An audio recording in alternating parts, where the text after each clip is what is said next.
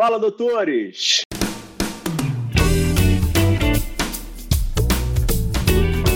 Fala, doutores! Eu sou Ricardo Valente, oftalmologista aqui do Rio de Janeiro, idealizador do canal Fala Doutores, canal esse que você já vem conhecendo, venho trazendo aí celebridades do mundo da medicina para tentar brilhantar um pouquinho aí o caminho de vocês, pegando sempre e privando pelas cabeçadas, né? Os acertos aí são sempre mais bonitos da gente trazer aqui para para o YouTube e para as plataformas aqui de mídia, mas o que a gente mais aprende é com as cabeçadas. E hoje, sempre aí, eu já está nos últimos, últimos tempos aí trazendo, puxando a sardinha muito para o meu lado, o pessoal reclamando, né? Que eu não deixo de trazer os oftalmos, mas sempre muito feliz que cada vez trazendo oftalmos mais renomados e melhores. Hoje estamos aí com o nobre doutor Flávio Hirai, médico oftalmologista, mais um aí da Vila Clementina, aí dominando a vila, aí trazendo chefe do setor de córnea hoje da, da Unifesp, mestrado, doutorado John Hopkins, depois ele foi fazer pós-dado em Wisconsin, cara sabe de tudo, cheio de curso internacional. Ele tem um, um, uma questão aí que ele estava me contando em off aí, uma questão de, um, de, de, de, de uns uns, uns privilégios nos clubes de futebol aí, que ele atende um pessoal aí de um jeito ou de outro tal. O pessoal reclama para um lado para o outro. Ele vai contar para a gente sobre isso também. Grande participante aí da Clínica Vera Cruz aí e um dos grandes responsáveis aí por botar o Brasil aí no, no, no topo do, do mapa aí, no, no case aí que eles fizeram para o New England. Estão aí concorrendo prêmios aí internacionais agora de valor em saúde. E não mais importante, grande pai da Maia. Então a gente tem aí uma, uma, uma história super renomada aí de um grande profissional que vai abrilhantar aí a noite de vocês. Um prazer te ter aí, doutor Flávio. Tudo bem? Tudo bom, Ricardo. Obrigado, obrigado pelo convite. É um prazer aí conversar com você, viu? Maravilha, Flávio. Me diz o um negócio. É, Pedro, vamos começar a falar disso daí, que é uma coisa que me chamou a atenção. Pedro falou para mim que você foi o grande responsável de tirar toda a italianada da, da, da, da do, do, trabalho de vocês aí de VBHC e fazer o, trazer o lado oriental e botar ele de uma forma mais pragmática para andar o negócio aí e virar o sucesso que foi, pô. Conta pra gente aí um pouquinho aí como é que foi esse desenvolvimento aí desse trabalho aí brilhante que eu sou fãzaço aí que vocês fizeram. Ah, legal. Não, na verdade foi, foi realmente um, um, processo muito bacana, né? Eu acho que o Pedro, Pedro contou para vocês toda, toda a história. Eu acho que é importante as pessoas entenderem que não foi uma coisa que a clínica começou em 2020, mas toda a negociação para você conseguir chegar onde a gente conseguiu chegar lá começou três anos antes, né? Começou em 2017.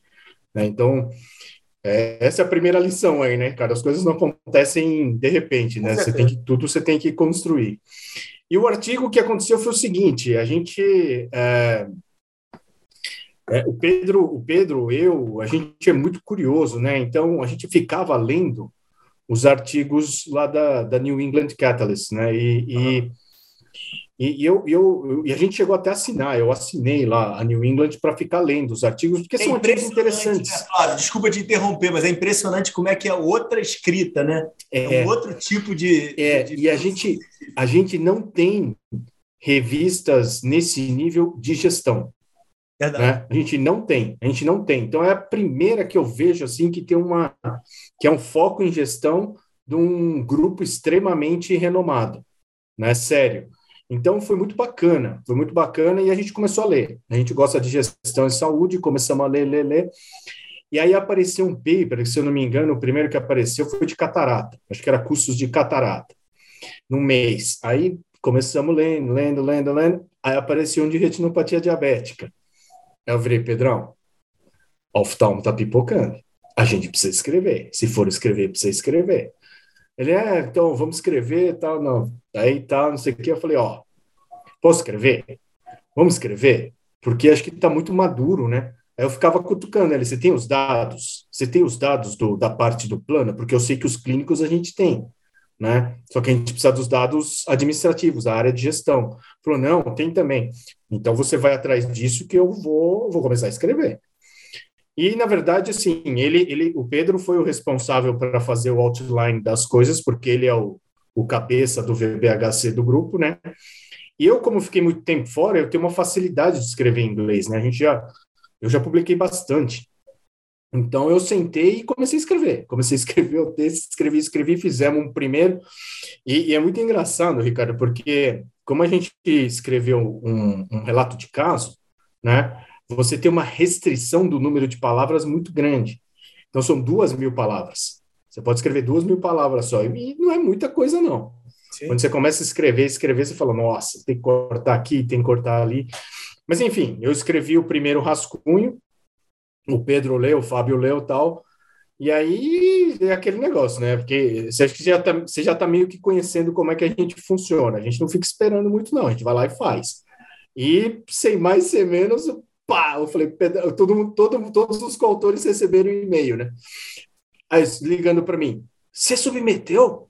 Você submeteu? Eu falei, submeti. Não, porque chegou um e-mail aqui falando que o nosso paper foi submetido. Eu falei, não, submeti, não era para submeter? Não, porque eu falei, cara, cara, já era. Eu apertei o send, já foi, tá lá agora, agora reza. Vai rezando aí. E aí, beleza. Aí passou, passou aí um tempo, acho que nós submetemos, se eu não me engano, acho que foi em março, abril, não, foi, acho que foi no, no, no finalzinho do, do primeiro semestre do ano passado. E aí demorou um tempo, eles, eles responderam. E acho que o Pedro falou, comentou também. Veio uma carta-resposta deles assim, gigantesca. Eu já respondi artigos assim grandes, assim, tive respostas grandes, mas essa foi realmente um, uma das maiores. Acho que vieram 27 perguntas de três revisores, né? 27 perguntas. Eu respirei fundo, dei uma lida, falei, olha, não está tão ruim assim. Aí eu passei para Carolina, né? A Carolina leu, a Carolina é outra sócia nossa que publica muito, tem muita experiência. A Carolina leu falou: olha, eu também não achei que está para o lado, porque esses, esses, essas revistas que são importantes, se, se é para rejeitar, eles rejeitam em menos de 24 horas hoje. Uhum. É, você manda, cai, na, cai no, no editor-chefe, o editor bate o olho e fala, não quero, pá, já manda a resposta. Então a rejeição é rápida. Como estava demorando, então a gente cada vez mais tinha mais esperança. A hora que veio essa carta, eu falei, nossa, acho que não vou ter que trabalhar um pouquinho, né?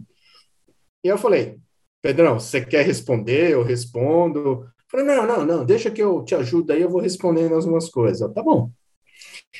Aí veio a resposta do Pedro para mim. Meu amigo, cada, cada resposta dele tinha lá umas três páginas, né?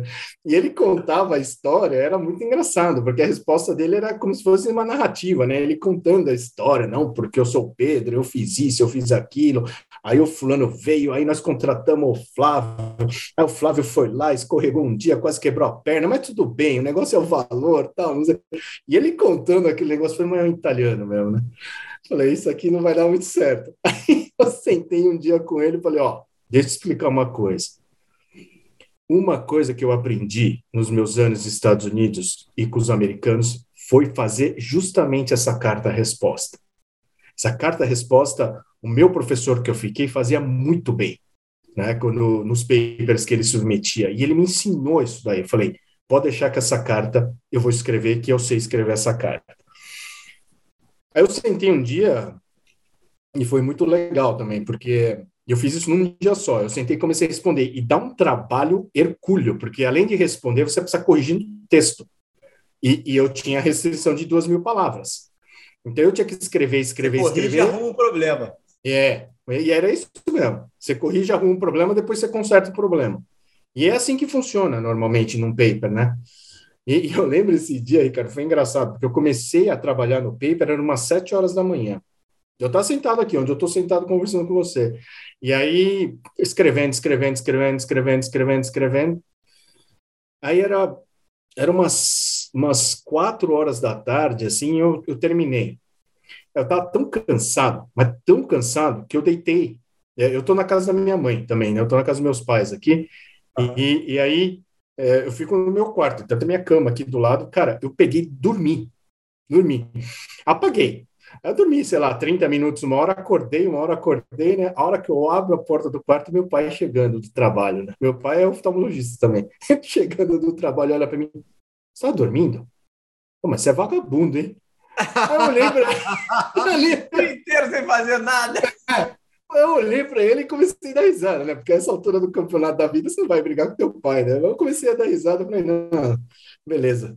Aí depois no jantar eu expliquei para ele, falei, eu tava dormindo porque eu fiquei fazendo uma carta-resposta do New England que, cara, tinha 15 páginas a minha resposta. E eu tive que editar tudo. Aí, e, e nós fizemos uma reunião online, eu, Pedro e o Fábio. Né? Nós fizemos uma reunião online, aí o Fábio deu os insights dele por parte do, que ele é o gestor, né? Na época ele era o gestor do plano. E aí foi, foi muito bacana, ele sabe muito de VBHC também. E aí eu juntei tudo e eu convidei, gravei. Convidei, eu convidei Fábio e Carol também, vocês estão todos participando. Do, do, Não, do você vai gostar, vai gostar da turma. E, e aí eu, eu fiz uma reunião no Zoom com eles e eu gravei essa reunião. E depois eu fiquei assistindo de novo. Eu fiz umas anotações e eu assisti de novo a reunião para poder fazer toda a resposta. E aí terminamos a resposta, o texto, terminei o texto, deu lá as duas mil palavras e apertei o send de novo, todo mundo recebeu os e-mails de novo. Ah, você mandou de novo? Falei, ah, já mandei, né? Já mandei de novo. E aí foi, foi rápido, assim, é, é, foi no final do ano, é, a gente demorou mais ou menos um mês e meio, dois, para fazer essa resposta, né? E, e aí eu, eu mandei, e acho que em menos de uma, duas semanas, eles responderam de volta como um, um pré-aceite, né? um aceite temporário lá que eles falam. E aí já foi aquele negócio, eu acho que os caras aceitaram, acho que os caras aceitaram, né? E quando que vai, aceitou mesmo, não aceitou mesmo, e todo mundo me perguntava, aí o cara aceitou, não aceitou? Eu falava, ah, não sei, né? Eu acho que aceitou, mas vamos esperar. E aí o último processo deles que foi muito interessante, que é uma coisa que não se faz em, em, em revistas, em journals é, que a gente está acostumado normalmente. Uhum. Eles aceitaram, né, só que ainda não tinham um aceite final, mas eles designam um editor associado para te acompanhar. Então ele fala assim, ó, a gente tem um editor associado aqui, agora seu contato é direto com ele, né? E aí o que, que ele faz? Ele pega o seu texto, ele coloca no, lá no, no Word e ele faz aquelas revisões do Word. E aí ele manda o texto direto no, no seu e-mail já no seu e-mail. Você sai da plataforma aqui de submissão, você vai direto, você conversa direto no e-mail com ele. E ele dá até o telefone dele, se você quiser ligar, né? E aí foi, aí foi muita sorte também, porque eu recebi essa mensagem numa terça-feira à noite. E, e, e, terça e quarta são os dias que eu fico na escola, na escola paulista. E, e nós estávamos no recesso, era dezembro. Então eu estava tranquilo né? Já não tinha mais ambulatório, não tinha mais reunião clínica tal. E aí eu tinha meio que a quarta livre. E aí na, na terça-feira eu mandei um e-mail. Falei, olha, é, eu, eu vou fazer a resposta aqui, já estou te respondendo algumas coisas, você me manda e-mail. Amanhã, se eu até você quiser fazer uma, uma, uma videoconferência, eu vou estar mais ou menos livre, a gente pode até conversar. Aí o, o, o editor lá, é, chama Bob, né? O Bob mandou de volta para mim e-mail falando: não, Flávio, tudo bem, vamos, vamos trocando os e-mails aqui e aí a gente vai consertando. E, e nessa hora ele edita o texto todo. Ele faz algumas perguntas pontuais para você, ah, por que, que você quis colocar isso, o que você quis dizer aquilo, mas é muito informal mesmo, né? Bem ele te, te guiando. E ele vai corrigindo o teu inglês também, algumas coisas, ele já vai formatando e ele vai formatando o texto todo ó, essa figura assim, a gente precisa mudar um pouquinho o cabeçalho da figura, fica mais legal assim. E aí a gente foi trocando e-mail, foi trocando e-mail, foi trocando e-mail. Mas no primeiro e-mail que ele tinha mandado para mim, ele falou: olha, aí é, é, bem americano, né? Falou, hoje, terça-feira, dia tal, eu mando e-mail para você. Daqui dois dias, é, na quinta-feira, dia tal, você manda e-mail para mim. E aí ele fez um cronograma de uma semana. E aí ele colocou, ó, até quarta-feira, dia tal, às 12 horas, né, meio-dia, nós precisamos mandar o e-mail para editora-chefe que ela pediu. E aí não podemos atrasar. tá bom, né? Vamos seguir aí o teu cronograma. Só que a gente começou a trocar e-mail alucinadamente na quarta-feira. Eu corrigia, mandava para ele, ele corrigia, mandava para mim, eu corrigia, mandava para ele. Nós trocamos acho que uns 18 e-mails. Né? Ele mandava para mim, mandava para mim. No final a gente corrigiu tudo. A gente corrigiu tudo naquele dia ele falou: ah, acho que nós terminamos, né? Eu falei: não, por mim, tá bom. Falou: não, então eu vou, vou mandar para a editora-chefe, né? Já vou falar para ela que nós terminamos e mandamos. Aí mandou. Aí deu Aí deram alguns dias, mas aí foi mais rápido ainda. Tipo, aí a editora-chefe mandou um e-mail de volta, aí dando os parabéns que o nosso artigo tinha sido ah, aceito. Adorou, né, porra? Caramba. É, e ela, e ela elogiou, né? E ela elogiou, porque a gente conseguiu, em vez de demorar uma semana, a gente conseguiu fazer em um dia tudo, né? Não, mas eu, eu, não sei se é porque eu adoro o, o tema, Flávio, mas assim, o, o, o, texto ficou muito leve, cara. Ficou agradável ficou. de ler, cara. Ficou, ficou bom. Não, né? e, e, isso era uma coisa que eu falava muito pro Pedro, e o Pedro falava para mim, falou, cara, a gente conseguiu escrever o que a gente queria, né? E é, era um, é um desafio enorme você colocar aquilo lá no papel. Né? Colocar no papel em inglês. Sim. Né? E, e, e, e, ficou muito bom. Ficou muito bom. Tinha umas linguiças no meio lá que a gente tinha colocado, a gente cortou tudo. Ficou muito objetivo. Ficou. Né? Ele ficou muito objetivo. Ficou e, muito... e, foi muito elogiado, inclusive pro, pelo corpo editorial lá. Eles gostaram bastante. Né? E, e ficou muito claro, assim, todos os steps, né? todos os passos. E isso é uma coisa que eles pediram para a gente na, na carta, quando eles fizeram a primeira revisão. Ele falou: ó, tá bom, vocês têm um material bom, só que não está muito claro. Né? Vocês precisam melhorar a forma como você é, coloca o texto para ele fluir para explicar os steps do Porter lá.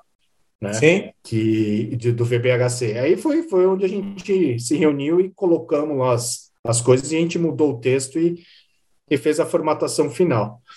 E foi muito legal, assim, é, é, você tem um aceite de uma revista dessas, assim, é, Pô, Sabe? foi legal para mim, cara. Imagina para vocês. Pô, completamente não, inesperado. Ah, na doideira mesmo de vamos escrever, vamos escrever. E a gente escreveu e mandou e, foi bem legal. E, e, é aquilo lá mesmo. O que foi feito, você, você foi lá para Campinas, você Sim. viu, né? É exatamente o que está lá, é toda, toda parte de centralização, de unificação, colocar tudo num lugar só, de fazer os exames no mesmo lugar, é, os nossos prontuários todos é, estruturados né, para coletar os dados clínicos, a forma como a gente extrai, como faz Não, e, e, a clínica ficou objetiva também, né, Flávio? Essa é a grande realidade, né? Não tem aquela é, desnecessário deslumbre, é super bem feito, é super é, obviamente que é um local super diferenciado, né? A gente tem nossa situação de país aí que a gente conhece, então não tem comparação, o local é completamente diferenciado, mal barato, mas assim, é, e tem alguns locais que tem uns luxos completamente desnecessários, né? Para dizer Sim. que o negócio é. E assim, a, a sensação ali que eu tive, pô, centro cirúrgico, putz, barato aquilo ali, todo que você. que foi construído da forma que foi construído, aquilo ali é tipo. É, é Disney oftalmo, pô. Entra é. aquilo ali e fala, não, vida, quero ficar aqui brincando aqui é, é, não, é, eu acho que foi, foi bem legal, assim, e, e, e foi isso, é, foi uma experiência muito bacana, e, e vamos ver, vamos ver, repercutiu bastante, obviamente, né, positivamente, é, é no meio aí, entre os oftalmos, entre é, o pessoal que faz VBHC mesmo, e foi muito bem recebido, e foi bacana, foi, foi bem legal mesmo, para a gente foi... Ah, em relação ao trabalho, agora tem, agora tem que torcer aí. Agora, ah, se bem que eu, vai, vai esse episódio aqui, agora eu não sei que dia. Hoje a gente está dia 4 de, de maio, é, gravando. Acho que o episódio sai antes aí do. Não sei se sai antes ou depois do resultado aí do. Lá do... É, o, o prêmio é, acho que é semana que vem. Ah, não, sai depois, sai depois. É, então vai sair depois. O quando, prêmio é semana que vem. Quando sair, a gente já vai ter já a resposta. É, vamos ver. Não vai ser fácil, não vai ser fácil ganhar, né? Mas. Não, mas assim, mas eu, é, de qualquer forma, eu, eu gravei é, no final do ano, no início desse ano, agora não lembro, com o Pedro Magalhães, que ele ganharam lá da Join Vasque, tá? Que é o, um, um, um programa de AVC que tem lá em Joinville. E eles ganharam o prêmio ano passado, né? E o que ele falava é tipo, putz, o fato de ter sido selecionado para estar tá lá na final é um negócio completamente diferenciado. E eu acho que coloca o, o, o nome da oftalmologia nacional num patamar fora do comum, e obviamente que o nome de vocês todos num patamar fora do comum, que vocês é, nem precisavam disso, mas é, é muito legal. É, foi, foi, uma surpresa, porque foram, acho que 900, quase mil, né? Mil inscritos por prêmio, eles selecionaram os top 20, 15, eu não sei quantos que foram lá para a final, mas foi, foi, foi realmente isso. Foi, são 10, cara. É 10, é. Foi uma peneira bem grande. Eu sei que foi uma peneira bem grande aí. Não, pra gente, não, pra gente tá, tá ok, entendeu? A gente tá super feliz. É... Não, mas pode e... torcer um pouco mais, pô. Vamos lá, pô. Vai, vai. Não, não, não. Eu tô otimista. Eu falei, eu sempre falo pro Pedro, eu vou amanhã eu vou encontrar com eles, né, com o Bruno e com o Pedro, que eles vão lá para para Amsterdã. Uhum. Eu, amanhã eu vou me despedir deles lá. Eu sempre falo para ele: ó, traz, tá, traz a taça aí, meu amigo. Tem que trazer a taça, senão não tem graça. com vocês. É, traz a taça aí. Vim de mão vazia não dá, não, pô. não, vamos ver, vamos ver. Me diz o um negócio, aí desconstruindo isso tudo aí para a gente voltar esse momento aí, porque eu queria muito. E aí acaba que esse início de episódio é sempre um. tem aquela é, maior aceitação do público, né?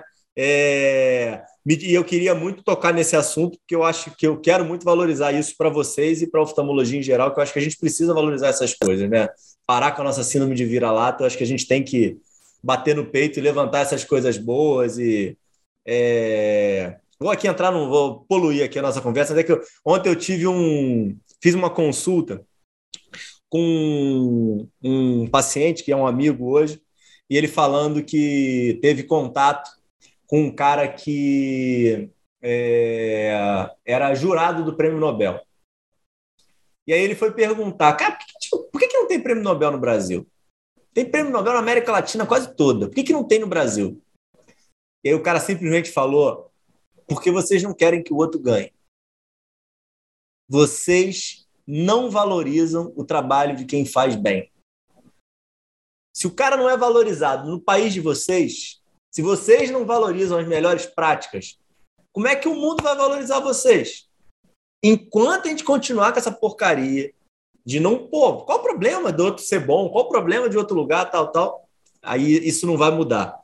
É, e, e, acho que é muito importante. Vocês, assim, têm que tirar o chapéu aí pelo que vocês fizeram, que eu acho que vocês fizeram de uma forma.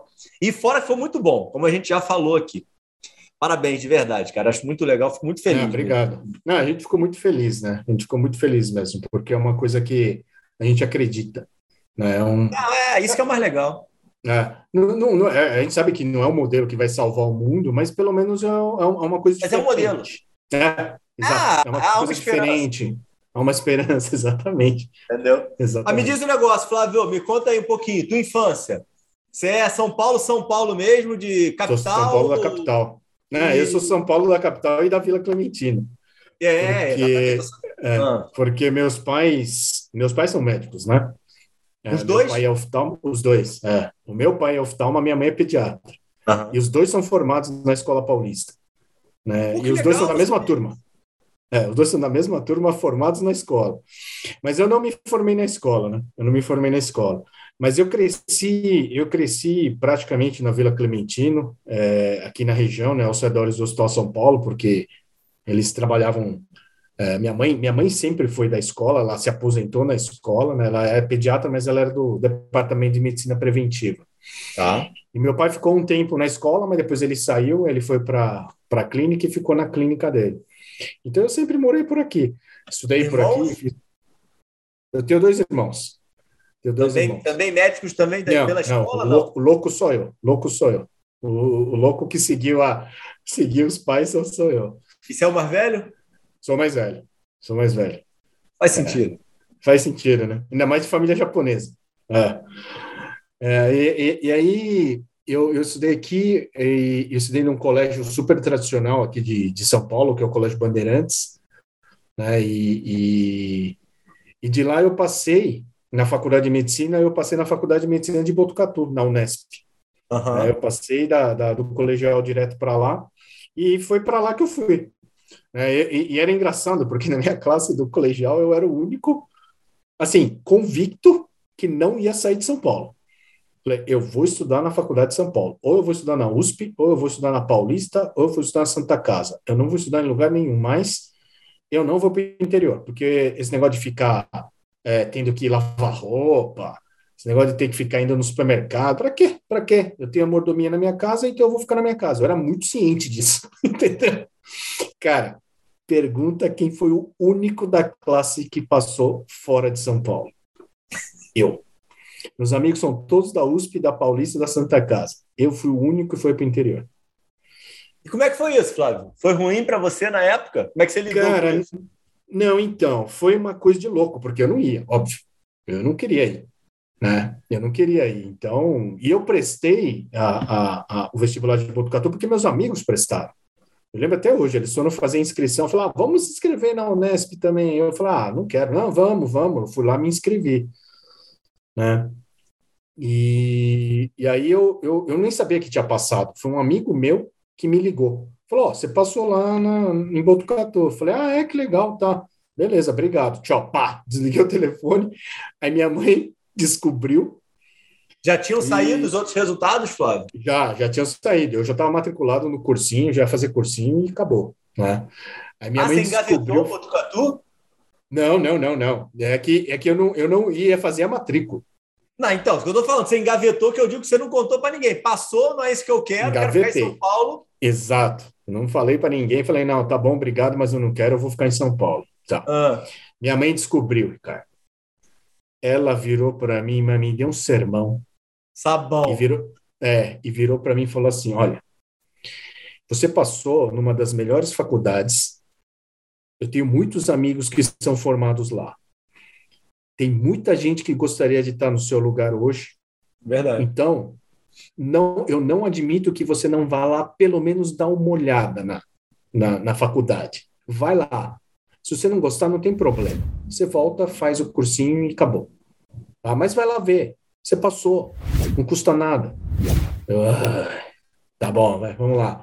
Ela me socou dentro do carro e me levou lá para Botucatu, para matrícula. E minha mãe, cara, a minha mãe, ela é, ela é muito ativa, né? Ela pratica esporte. Minha mãe foi da Atlética. Minha mãe jogou a primeira intermédia né, da, da história. É, frequentava a Atlética. Era uma coisa de louco. foi muito engraçado. Ela chegou lá. É, ah, vai fazer a matrícula do meu filho aí. É, tá, onde que tem que assinar? Assina aqui, assinei eu lá, assinando a papelada, louco da vida, né? Os caras cortando meu cabelo. Tá, corta aí, vai ser cresce de novo. E depois, né? Depois deu no que deu. Mas aí vai, vai, vai assinando lá. E era muito engraçado, porque ela virou assim: o que, que tem que pagar aí? Não, a senhora, aqui não precisa pagar, não, não, não, essa faculdade é pública. Não, eu sei que é pública, mas não tem que pagar taxa de matrícula. Não, não, senhora, não precisa pagar nada, não, mas nada. Falei, não, seu filho passou numa faculdade pública. Pô, mas não tem nada para pagar? Não. Onde que é a Atlética aí de vocês? Onde que é a Atlética? Não, tem uma mesa da Atlética. O que, que vocês vendem? Ah, a gente vende boné. Eu quero um de cada. Me dá tudo aí. Me dá tudo. Aí comprou tudo que tinha da Atlética lá, deu para mim. Assim, falou, agora você pode ir embora. e aí eu comecei. Eu comecei a faculdade, pô, tudo diferente, né? Um esquema completamente diferente, morando no interior sozinho, num primeira pensionato. Vez? Primeira vez numa, num pensionato lá, um monte de gente, tudo amontoada lá, você tá, sai de casa. E aí, cara, meu, eu, eu, eu falo para você, Ricardo, o maior divisor de águas da minha vida foi ter estudado lá. Cara, eu já fiz Johns Hopkins, já fiz não sei o que, estudei um monte de lugar, eu tô na escola, mas o maior divisor de águas da minha vida foi ter ido para lá. Entendeu? Por quê? Uma coisa assim. O que, que, que, cara, que, que mudou na tua cabeça? Cara, tudo, né? Você sai de um moleque xarope da Vila Clementina aqui de São Paulo que tem tudo dentro de casa para você ter que se virar, meu amigo. Entendi. Toma aí, cara. Ah, furou o cano? Arruma. Caiu o telhado da casa? Sobe no telhado. Você tem 17, 18, 19 anos, você tem força, entendeu? Ah, não tem como ir para a faculdade? Se vira, pega ônibus, vai de carona, vai a pé, entendeu? Banco. O que, que era banco? Você precisa entrar com 16 anos, eu precisava entrar em banco. Fazer o que dentro do banco? Cara, você precisa abrir uma conta aí. Vai lá no banco pagar as contas. E na, naquela época não tinha nada, né? Não tinha celular, não tinha nada. A gente literalmente tinha que ir para os lugares, né? Então, para mim foi muito bom. E, e, e, essa convivência com as pessoas foi muito bom. Você não tem a família, né? Você não tem a família. Você acaba a aula, você não, você não volta para casa dos teus pais, você volta para os seus amigos, né? Então, eu, eu morei num pensionato lá por seis meses, era uma casa de estudantes, mas depois eu morei em República. E, e, e a República é, é outro aprendizado, né? Porque aí entre os conflitos, cara, eu morava com os caras da agronomia lá, que era guerra, é a coisa mais louca, assim, né?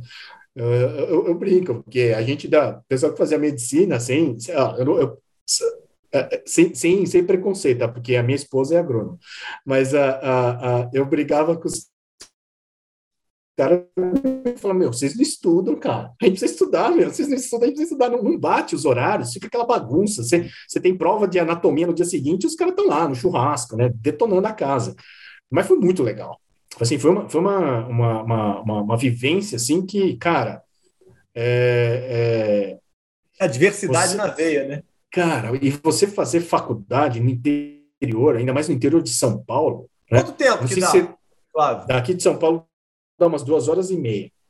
Dá umas duas você não voltava, então, final de semana? No começo eu voltava, voltava de ônibus, né? Uhum. Não dirigia, era ruim pegar a estrada, voltava de ônibus.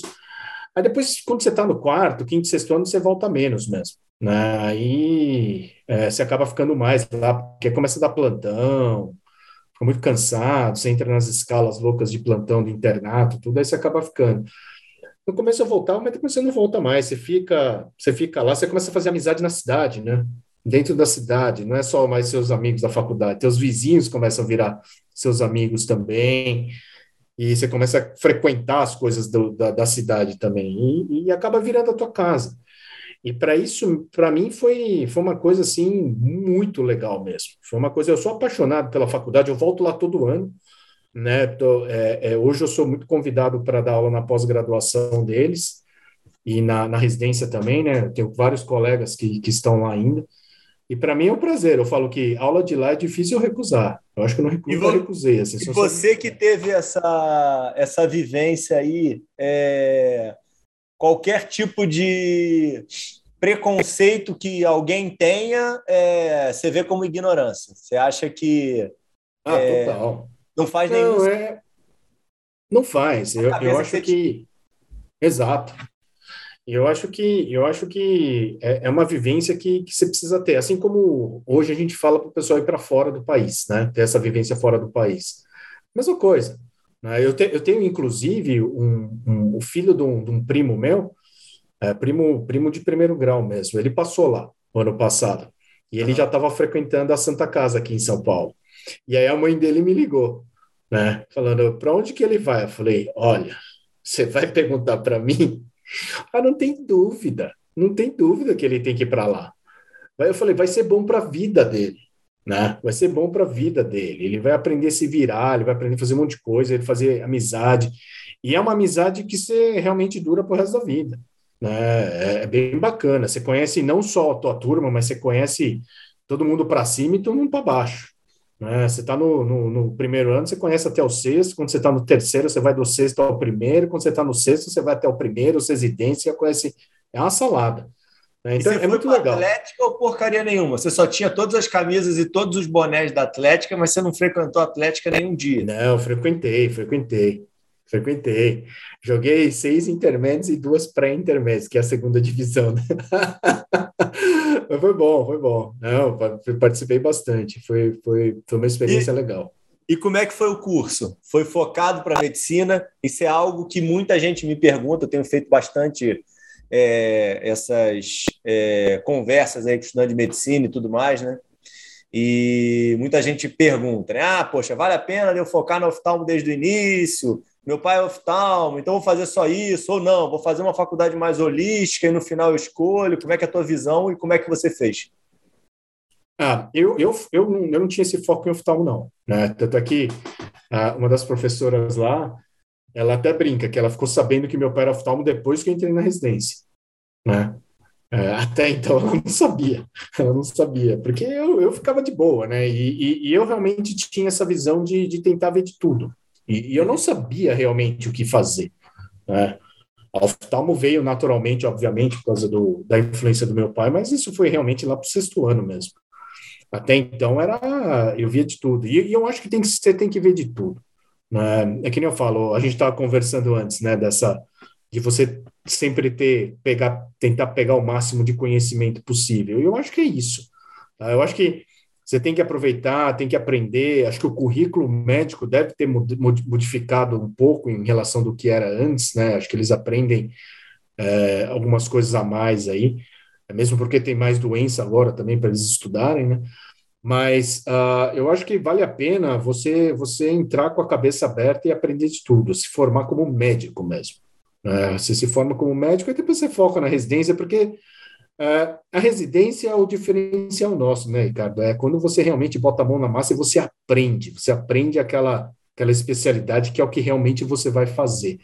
Mas a hora que você tem uma base médica muito boa, isso aí acaba fazendo diferença também, né? Então, eu acho que tem que focar. Eu sou mais do, a favor de focar no geral. Eu conheci Pô, gente que entrava em faculdade focando na especialidade já. Já conheci. Não, é, e tenho conversado aqui com um monte de gente. Tem gente que focou e deu certo. Não Exato. acho que a questão é crítica, né? Exato. Individualidade, né? Mas pensando num, num certo padrão, né? Eu concordo com você. Eu acho que facilita até a, a, as frustrações de uma de uma escolha equivocada no futuro, você consegue ter mais armas para mudar o caminho. Né? Você sabe que você sabe uma coisa que aconteceu agora na pandemia? É, nós, somos, nós fomos convocados para dar plantão de Covid. Né? A, a linha de frente estava tão exaurida que, boa palavra. que que que, que eles né? é, foi intimado, nós fomos mesmo. Ah, Pô, o oftalmologista. Estava muito bonito essa palavra. Não, é, é, é, é, Cara, você não chama um oftalmo para dar plantão de clínica, né? Você Exato. só intima, só intimando mesmo, porque não tem como. Pra você ter ideia, eles chamaram a oftalmo, a otorrino, a dermato, a rádio e a ortopedia. Sim. E nós entramos na escala. Nós entramos na escala. E o pessoal apavorado, todo mundo falou, cara, o que, que eu vou fazer? Nós temos 20 anos de formado, e, e a oftalmo, em especial, é o pessoal realmente mais antigo, né? Com mais de 20 anos de formado. Pô, cara, nós vamos em 20 anos formando, parinha de freio, vamos fazer o quê? Sim. Aí eu ficava brincando, ó, galera, se tiver que entubar, acho que eu lembro ainda, hein? Se vai fazer uma gasometria, eu também lembro, porque lá, lá em Botucatu a gente fazia muito, né? a gente fazia muito mesmo, e, e a gente teve essa formação bacana, muito na prática, mão na massa, principalmente no internato. Né? Então eu falava, ó, se tiver que fazer uma gaso lá, não sei se acerto de primeira, mas acho que eu consigo tirar um sangue arterial lá, viu? Então, assim, é, é, é, bem, é bem isso. Eu acho que a, a formação é importante mesmo, né? Então, se focar no negócio só, acho que você vai acabar perdendo só. Você perde as outras coisas. Isso é legal ter, porque depois na especialidade, você vai focar mesmo. Aí é hora de focar mesmo e você vai ver tudo, né? E me diz o um negócio, outra coisa que você estava falando da questão internacional. Vocês, principalmente na escola, têm isso muito forte, né? Da questão da, da busca, né, da experiência internacional. É, você tinha isso na faculdade, em algum momento? Alguém te informou, te ofereceu essa possibilidade? Nunca foi com a cabeça? Não, sempre foi, porque meu pai ficou fora também. Né? Ah, teu pai ficou fora? Meu pai ficou. Meu pai ficou. Meu pai fez Porto Rico, né? Uhum. É, aquele curso de Porto Rico, de ciências é. básicas de Porto Rico que o pessoal vai. E meu pai ficou no, no Johns Hopkins também. Né? Ah, ele legal. ficou, é, ele foi fellow do, do David Guyton, né? que é filho do Guyton da fisiologia lá do livro. Uhum. É. E o Guyton é da oftalmopediatria e refração lá do Hopkins e meu pai acabou ficando com ele. Ficou um tempo com ele lá. Então eu tinha já essa, essa noção de que ir para fora é legal. Eu sempre tive. Né? Então, na faculdade, eu já tinha essa ideia: eu vou fazer a faculdade, vou fazer residência para algum lugar, eu vou. Mas nem que for para ficar um mês, mas eu vou. Então, eu sempre quis ir. Né? Mas, você, é ficou, é você foi durante a faculdade? Não, durante a faculdade não fui. Não fui. Aí eu fiquei focado na faculdade mesmo. Eu só fui depois que eu terminei a residência, que eu fiz o fellow, aí eu fui. Né? Eu fui bem para frente. Porque eu terminei a faculdade, depois eu fiz residência, eu fiz os dois anos de residência lá em Botucatu mesmo, da Oftalmo, porque na nossa época eram dois anos, né? Eu não sei se o seu eram dois anos ou já era Não, eu três, já peguei mas... três. Eu já peguei é, três. Então, é, eu peguei dois anos ainda, então você prestava a prova do CBO no final da R2. Né? Ah. E aí o que, que acontecia? O R3 era um ano opcional para a maioria dos, dos, programas de residência. Ele existia, Aberto mas ele era opcional. Ou você já fazia já segmento anterior? Você já fazia? Não, já... então. Aí que aconteceu? A escola paulista abria vagas de R3. Entendeu? Tá. Então, o, R, o R2 da escola, para passar para R3, ele tinha que fazer uma prova. Só que abriam vagas para pessoas de fora. E aí eu prestei e eu fui fazer o R3 na escola. Foi aí que eu entrei na escola paulista. Né? Então, eu fiz o R1, R2 lá e o R3 eu entrei na Escola Paulista. E aí, uh, naquela época, dividia-se o, R, o R3 em segmento anterior e posterior. E eu fui para o R3 do segmento anterior. E é aí que começou toda, toda a história. Aí eu fiz um ano de R3 lá com o pessoal. Depois eu, na verdade, eu fui fellow da Catarata. E aí, e aí, e aí, e aí essa tua primeira vivência de escola? É, é foi diferente? Foi impactante? Foi. Como, é que, como é que foi para você que estava em Botucatu é, chegar na escola? Não, foi. É, é, a mesma coisa que os fellows que vêm agora de fora sentem quando eles chegam aqui, igualzinho. É extremamente impactante. O serviço é muito grande. Eu lembro na primeira, eu cheguei, minha primeira semana, eu comecei no estágio da córnea, né, no ambulatório de córnea, e eu lembro que acho que o primeiro ambulatório que eu fiz foi o da Luciene. E era uma coisa louca, assim, aqueles milhares de pacientes, topografia, na época era topo, né? Eu não tinha topo lá na residência. Aqueles mapas topográficos voando, assim, no ambulatório de tudo quanto é canto, e eu olhava e falava, que, que isso, meu amigo? Eu sabia que era uma topografia, mas não sabia o que eram 500 topografias voando numa manhã, assim, no ambulatório, né? E aí, assim, pra você ter ideia, a primeira semana, eu lembro até hoje, eu chegava tão cansado que eu dormia. Eu dormia de jaleco. Eu deitava na cama e dormia de jaleco. De tão cansado, que era tanta informação. Né? Mas aí depois você vai pegando o ritmo. Eu, eu peguei uma turma de residência muito bacana. Eu peguei os, os, o pessoal da escola, que era minha turma, né? Minha, meu grupo de residentes do mesmo ano, mas uma turma eram, muito especial. O teu, o teu R3? Eram 15. Ah, 15. 15. É, 15 R3, 15 R2 e 15 R1s. Então era uma coisa, era enorme. Né? E então foi muito legal, assim, foi muito rico e, e, e naquela época a oftalmo ela se concentrava no, na rua Botucatu 820, né, que era que eram as casinhas lá. Hoje ela é um pouco mais espalhada, então ela ficava na casinha, o único setor que era fora era o encate, né, que era o setor da catarata. Então a gente a gente ficava muito junto. Os residentes ficavam muito a gente se encontrava muito, a gente encontrava, se, se falava muito com os fellows também, de todos os setores, né? Do glaucoma, na retina, cor. Então a gente Obrigado, circulava bastante lá e era bacana. É um problema, hein, pô? É. Ficar junto é. o dia inteiro, pô. Dia inteiro. Dia inteiro, não era fácil não, viu? Mas foi muito bom. E aí eu, eu continuei. Aí eu fiquei, eu fui para o fellow da catarata, mas eu nunca saí da córnea, né? Eu sempre frequentei o ambulatório da córnea. E, e esse R3 do segmento anterior tinha muita córnea. Era praticamente um fellow de córnea. A gente fazia córnea refrativa, catarata e glaucoma. Mas a nossa carga horária na córnea era muito grande. Né? Então, eu gostava bastante, acabei ficando na catarata como fellow e na córnea como um xereta, né? como um voluntário. Então, eu ficava lá no ambulatório, atendia, ajudava, e eu fui ficando. E aí, depois de lá, eu fiquei uns dois, três anos assim, aí depois eu fui para fora. Aí que eu fui para fora. Como é que você foi buscar o ir para fora? Onde é que foi aí a. Então, a essa, essa minha história para fora foi uma coisa. É, então, é, essa história para fora foi uma coisa meio diferente também, porque uh, a escola tem essa tradição, né, esse, esse costume de mandar as pessoas para fora. Então, era quase que meio automático. É você fazer após sair da residência, fazer a pós-graduação, né, um mestrado, doutorado ou doutorado, e, e buscar um teu, tua experiência fora e depois voltar, né? E, e aí, em 2002, mais ou menos, eu já eu terminei o R3 em 2001, 2002, 2003, eu já estava sentindo que estava chegando a minha vez de ir para fora. E aí eu, eu, eu lembro até hoje que foi numa uma academia americana que a gente foi, acho que foi em 2002, se eu não me engano, que foi em Orlando, na Flórida. E a gente tinha levado um pôster para apresentar, e, e, e, trabalho científico na, na, Academia Americana não é tão comum assim, né? É difícil até deles aceitarem. A gente aceitar um pôster nosso lá, da Catarata, de uma das fellows da Catarata, e como eu estava indo, a gente foi levar. E na época quem era o chefe era o Eduardo Soriano, e o Soriano, ele estava com o pôster, e a gente tinha que pregar esse pôster, tipo, 8 horas da manhã, no centro de convenções lá, na, lá em Orlando. E aí eu combinei com o Edu, né? Falei, Edu, vamos lá cedo, a gente prega. Eu cheguei cedo lá e nada dele aparecer. E eu lá esperando, esperando, daí a pouco aparece o Eduardo com o pôster lá, não, vamos pregar, vamos pregar, vamos pregar, beleza. Aí foi uma correria tal, colocamos o pôster lá, tudo certinho, falei, agora vamos tomar café.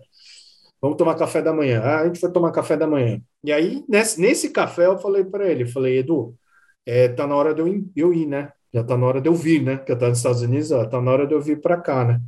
Aí ele olhou e falou: É, realmente, tá na hora já de você vir, tá chegando a tua vez. Eu falei, mas não sei o que, que eu faço, eu não sei para onde ir. Aí ele falou: Ah, o teu pai fez Hopkins e o Eduardo fez Hopkins também. Né? Ele foi fellow do Walter Stark. E aí ele falou: Você não quer ir para o Hopkins? Eu falei: Não, eu quero. E aí o Eduardo ele virou e falou para mim assim: Você gosta de saúde pública também, né? Eu falei: Eu gosto, porque a minha mãe era da, da preventiva aqui da escola e ela fez um estudo, é, um estudo da, da colônia japonesa em Bauru e era um estudo epidemiológico, então eu ajudava muito eles a coletar dados, tudo. Então eu tinha essa, eu fui também PIBIC da saúde pública na, na faculdade, tudo, e eu gostava muito dessa área de saúde pública. Aí o Eduardo virou para mim e falou para mim, olha, tem um programa na Hopkins que é de saúde pública e oftalmologia. Por que, que você não vai dar uma olhada nisso daí? Eu falei, tá bom, deixa que eu vejo. Aí eu comecei a correr atrás. E aí eu descobri que era um programa de mestrado em saúde pública, vinculado ao departamento, vinculado, na verdade, à Escola de Saúde Pública, né, da Johns Hopkins, mas com o programa em conjunto com o Wilmer, né, que é o departamento de oftalmologia lá. Eu falei, pô, é isso aí que eu quero. Como é que eu faço para entrar nesse negócio aí? E aí começou a saga. Porque eu não sei se você sabe como funciona o sistema educacional lá. É, o sistema educacional americano, ele é assim: você termina o colegial e aí você vai para a universidade, que é o college. Né? São quatro anos normalmente, de dois a quatro, dependendo do que você vai fazer, mas normalmente são quatro anos. Só que quando você termina o college, é, você tem um nível bacharelado, vamos dizer assim. Né? Você não tem o nível de graduação que eles chamam, tanto, tanto é que eles chamam o college de undergraduation. Né? Uhum. Saindo do college, você tem dois caminhos, né? Você tem o caminho que eles, que eles traçam mais profissional e tem o caminho mais acadêmico. O profissional, quem está no caminho profissional? Todos os doutores, que são os médicos, né? Os MDs, os dentistas, os, os veterinários, os farmacêuticos, os advogados, então você faz quatro anos, depois você faz quatro anos a mais desse braço mais profissional. Né? Só que tem o braço acadêmico, que são os masters e os PhDs, né, que são os mestrados e os doutorados acadêmicos. Eu falei, bom, então eu vou ter que fazer o mestrado, beleza, o que, que eu tenho que fazer? Meu amigo Ricardo. E aí você tem que entrar num processo de seleção né, que eles chamam de application. Você tem que fazer o application, que é o todo o processo de seleção deles. E aí você entra no site de cada escola e tem lá todo o processo que você tem que fazer é, passo a passo. Que é basicamente o seguinte: você precisa ter cartas de recomendação, que são três, né, no mínimo. Você precisa escrever uma carta, que eles chamam de personal statement, né, para falar a tua vida, e o que você quer, o que você fez, né? O que você faz e principalmente o que você vai fazer no futuro. Que é uma baita dificuldade para a gente, diga-se de passagem, né? E eles têm é. uma certa tradição é. de fazer isso. Exato, tudo faz isso. É. E a gente nunca faz isso. é muito interessante. É, o processo é, em si é muito né? legal. O processo de autoconhecimento, né? O processo em si é super interessante.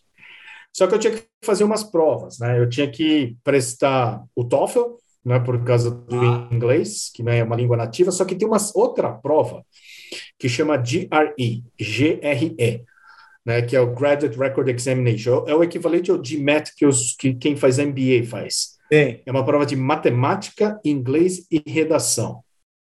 Meu a matemática, é, a matemática é uma matemática de oitava série, assim. Então, é uma matemática que não é difícil, só que você precisa saber fazer rápido porque não dá tempo de você responder tudo se você não souber fazer rápido. O inglês é extremamente difícil. Extremamente difícil. Porque é um inglês, não é, não é que cai aquela gramática que se aprende na uhum. escola. Tá? É, é, é um inglês de vocabulário. Só que é um vocabulário difícil. Para a gente, na verdade, a gente teria até um pouco mais de facilidade, porque cai muito vocabulário com radicais gregos, radicais latinos, que para o americano é o bicho, mas para a gente é, tem muitas palavras em português, né? Mas mesmo assim é muito difícil. E a redação, que aí tem que ser uma redação no nível um pouco melhor.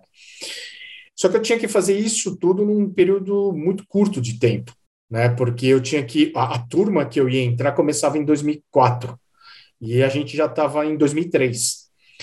E eu comecei a, a, entender o processo já quase no final do, do, do, semestre de 2003. Então eu tinha que fazer tudo no, até dezembro de 2003, que era o deadline do application.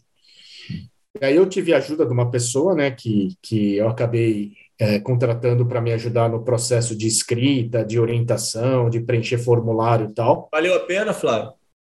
Ah, valeu muito a pena. Valeu muito a pena. Facilitou muito.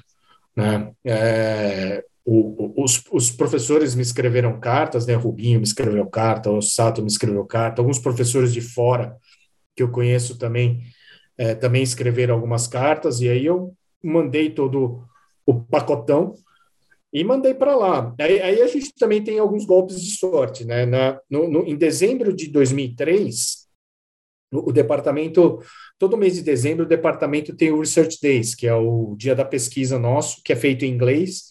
São dois, três dias que todo, todo o departamento apresenta a produção científica do ano, né? E nesse ano, em 2003, quem veio para o nosso Research Days como convidado internacional foi o, o professor que era o diretor desse programa, no Hopkins, é, o John Camping. E, e, foi muito bacana, porque aí eu saí com ele, a gente começou a conversar e ele me explicou, né? Falou: olha, realmente, não, não tem como. Se você quer ir, você tem que fazer o application, porque o programa é vinculado ao programa de mestrado da Escola de Saúde Pública. Falei, não, tudo bem, mas só estou avisando que eu vou, hein? eu falei, tá bom, faz aí, vamos mas, ver. Mas, vai... mas, mas, dava para ter ido no outro ano também, né? Você podia fracassar. Não, não, não dava porque por causa do programa da oftalmo. O programa do mestrado tem todo ano. Mas esse programa da oftalmo, a turma ia acontecer em 2004 e depois, quem sabe quando, e não aconteceu mais. Desde que minha isso? turma foi a última. Ah, minha turma foi oficialmente a minha turma foi a última.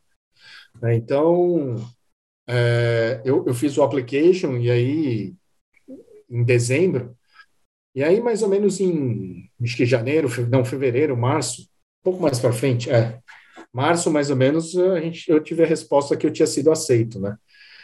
E aí foi a correria também, porque aí é visto, um monte de papelada tal, porque você entra com visto solteiro, F. Né, é casado, como é que estava essa realidade? Solteiro, não, tá solteiro.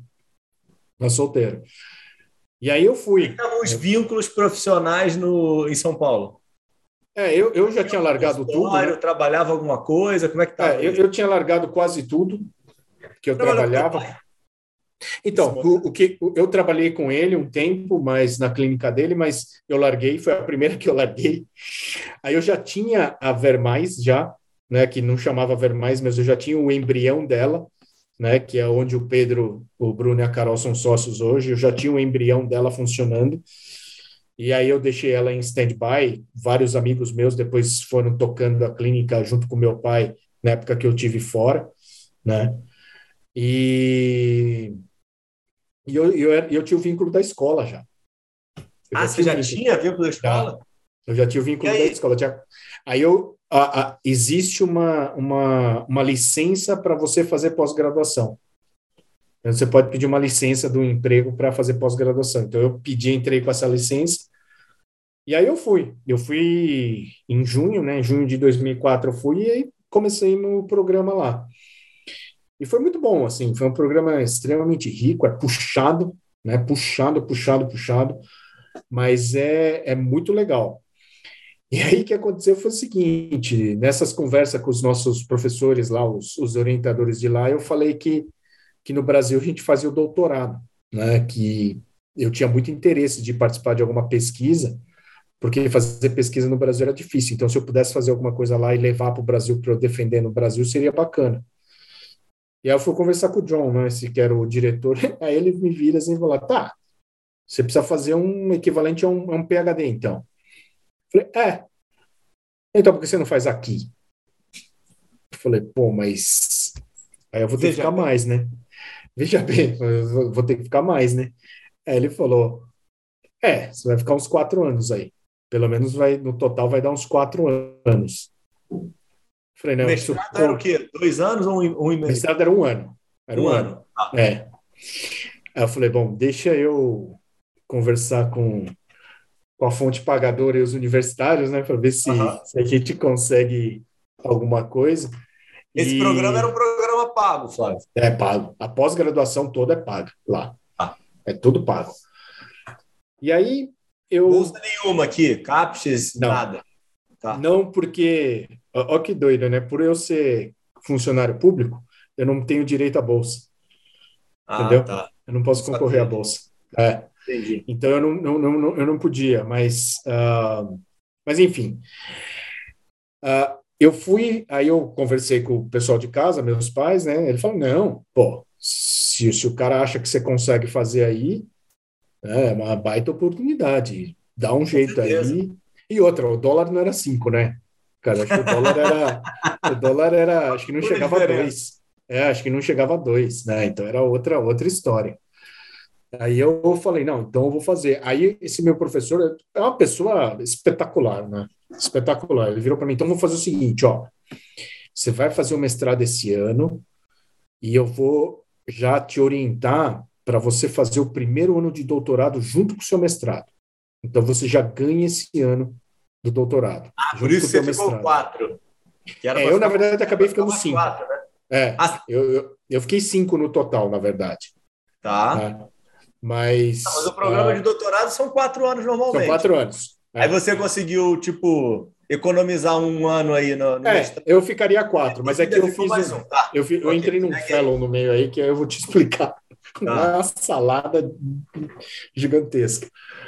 Aí, aí, eu, aí eu comecei a fazer o, o, esse ano de doutorado junto com mestrado, porque lá é assim: a, a pós-graduação lá é diferente da nossa em termos de dos passos que você tem que seguir até a tua defesa final. É, uma vez eu mostrei isso para para Denise aqui no departamento, não sei nem se ela lembra disso, mas ela falou: Nossa, não sabia que era desse jeito, porque é diferente. Então, no final do primeiro ano, você precisa prestar uma prova, uma prova escrita, né? Que isso, isso em todos os programas de pós-graduação, doutorado, tem isso daí nos Estados Unidos. Você presta uma prova. É, e é, são dois dias de prova. É uma prova é, Qual o objetivo da prova, Flávio? É, é te qualificar para você continuar no programa de doutorado. Entendeu? Porque você faz um ano de crédito. Você ser chutado no, no primeiro ano? Você pode ser, ser mandado para outro lugar, entendeu?